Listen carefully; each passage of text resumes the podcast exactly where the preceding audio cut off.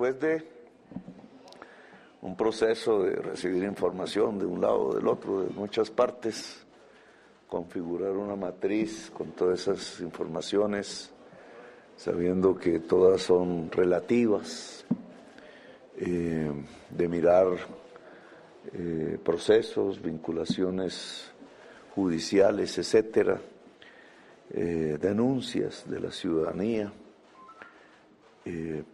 Hemos logrado llegar a una a un resultado con el ministro de Defensa eh, y el equipo que estuvo trabajando en este, en este tema durante varias semanas, eh, de manera bastante cerrada, porque ustedes no alcanzaron a percibir la noticia sino hasta el día de hoy. Entonces demuestra que hubo una buena reserva en esta actividad. Eh, pues ahora eh, presentamos el resultado, que es la nueva cúpula que va a dirigir la Fuerza Pública de Colombia con los objetivos de la política de seguridad humana que prometimos y que queremos volver práctica y evaluar cuando toque para saber de su eficacia en términos de garantizar eh, paz, de garantizar la disminución de la violencia, de la criminalidad, de garantizar el incremento sustancial eh, del respeto a los derechos humanos y las libertades ciudadanas como en toda democracia debe ser. Esa evaluación ya la harán ustedes, ya la hará la ciudadanía, ya la haremos nosotros. En el tiempo indicado, ahora comenzamos. Entonces, el trabajo nos lleva al siguiente resultado. Como comandante general de las fuerzas militares, queda el mayor general Elder Fernán Giraldo Bonilla, aquí presente. Como jefe de Estado Mayor conjunto de las fuerzas militares, queda el vicealmirante José Joaquín Amezquita García. Como comandante del Ejército Nacional queda el mayor general Luis Mauricio Espina Gutiérrez. Firme, señor presidente. Como comandante de la Armada Nacional queda el vicealmirante Francisco Hernández Cubides Granados él no llegó, no sé.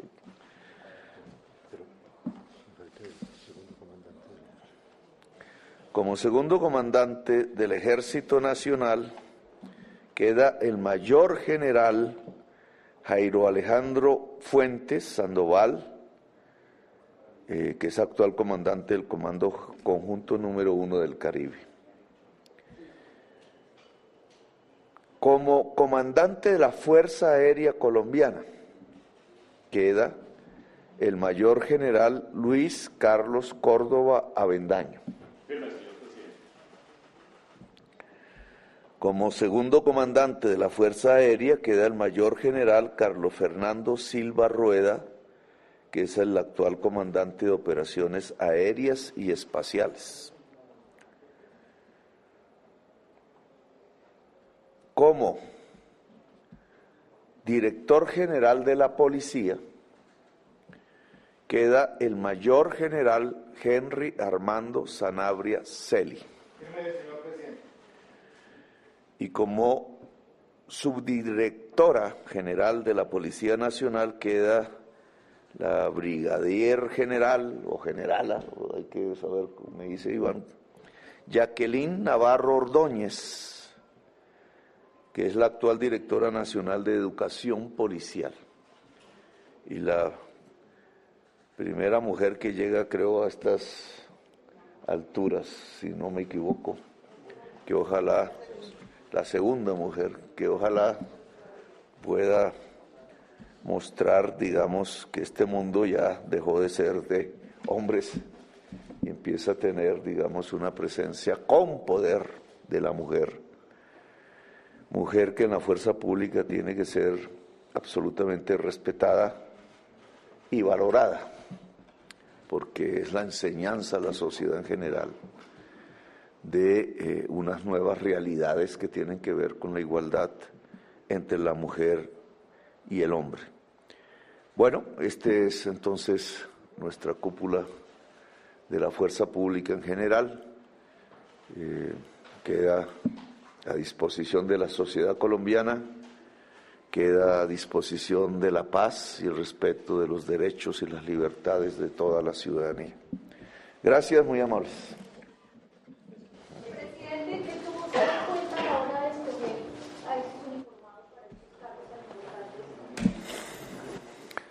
Pues cero corrupción, cero violación de derechos fundamentales, por lo menos a través de la información que obtuvimos.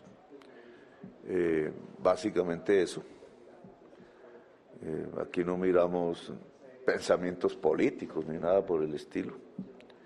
Nos interesa es que esta fuerza pública sea profesional, profesional en todo el sentido de la palabra, que pueda valorar sus hombres, sus mujeres de base, un tema que hablamos particularmente y personalmente. Queremos una política de dignificación y de mejoría de la calidad de vida de la familia de los soldados, de los agentes de policía, de la base.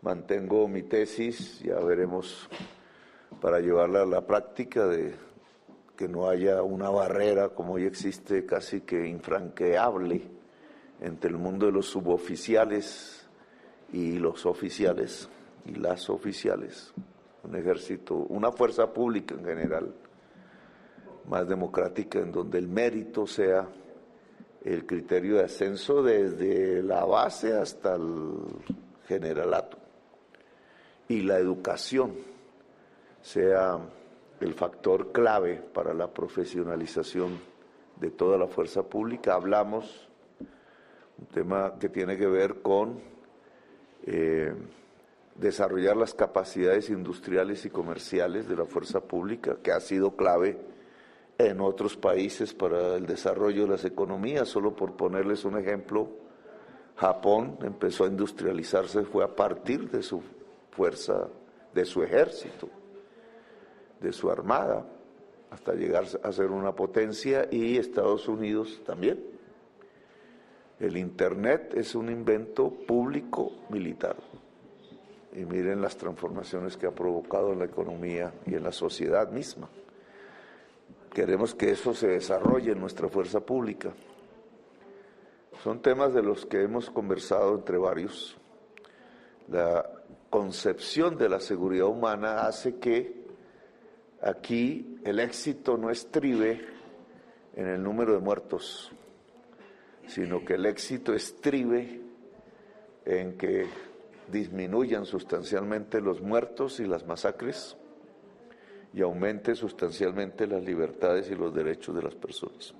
Señor, por favor, ¿qué lectura le podemos dar en este cambio de la cultura de la policía? Salen unos 22 generales y el ejército unos 12 generales. ¿Qué lectura y qué mensaje estamos enviando a los integrantes de esas instituciones? Gracias.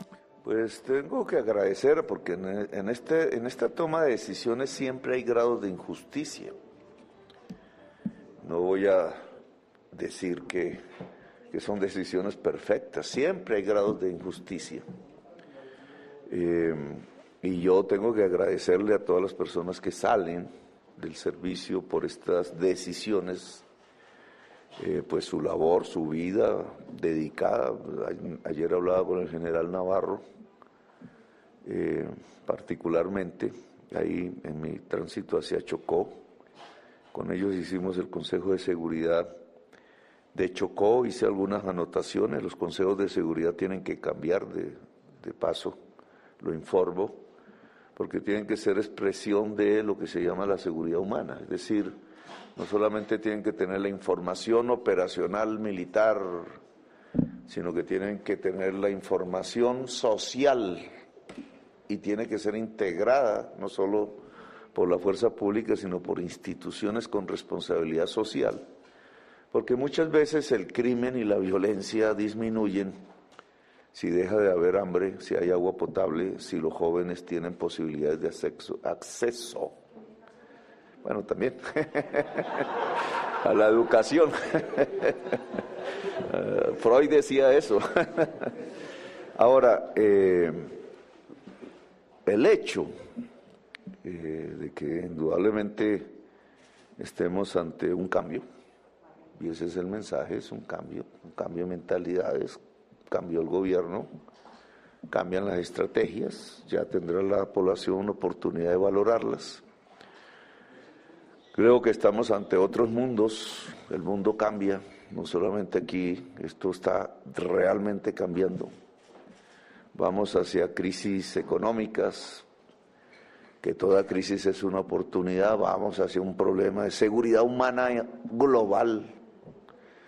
Aquí ya no podríamos hablar de seguridad nacional, sino de seguridad humana global, que es la crisis climática que cada vez trae más. Colombia va a entrar quizás a una de sus olas invernales más fuertes en estos meses.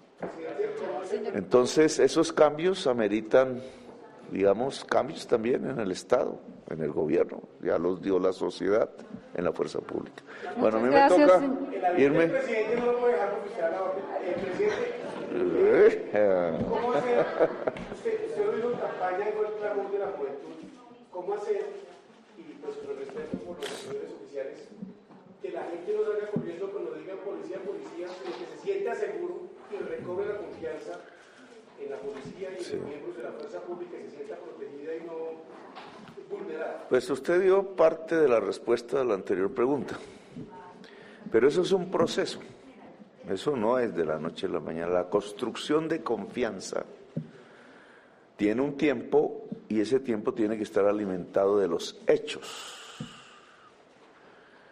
Hemos hablado aquí también verbalmente que eh, ese criterio de ascenso medido por bajas que generó tal desastre hace unos años tiene que cambiar porque el ascenso se ha medido al contrario, es porque se impidió la masacre, se impidió la muerte del líder social, se impidió la muerte, asesinato del excombatiente de paz, se logró resultados de pacificación real en el territorio el indicador entonces cambia sustancialmente de muertos hacia la vida.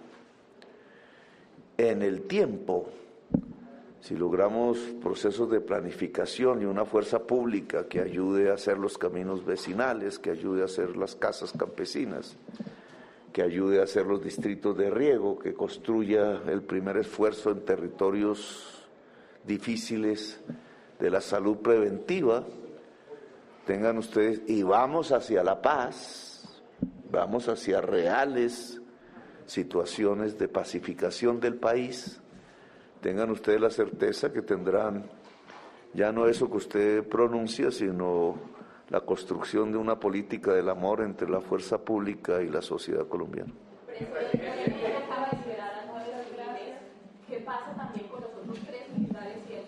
Pues hay que pedir que se liberen Digamos, el hecho de liberar primeros civiles tiene que ver con el derecho internacional humanitario, pero aquí la libertad debe ser para todo el mundo. Esa es la paz, un mundo de libertad. Colegas. Que en esas trochas de pronto tendrán al presidente acompañándolos. Bueno, colegas, muchas gracias. El señor presidente se tiene que ir a un viaje a Cartagena. Ahí, me lo vi. Tú siempre acosando. Presidente, ¿cuándo tendremos el anuncio oficial de que eh, se restauraron los diálogos con el ELN? Ya usted tiene su delegación allá. Anoche tuvimos eh, anuncios, hoy se pronunciaron, pero ¿cuándo Hay un proceso de tanteo de mirar lo que quedó hace cuatro años, de ver qué se puede rescatar, procesos que ya había de, negociaciones, de treguas, cosas por el estilo, que hay que ver ya cuatro años después si son posibles, si se pueden rescatar. Cuando tengamos evaluaciones firmes, sólidas, eh, haremos una rueda de prensa al respecto. ¿Cuándo se regresa su delegación? Vamos a ver. Muchas gracias por estar acá acompañando al señor presidente de la República.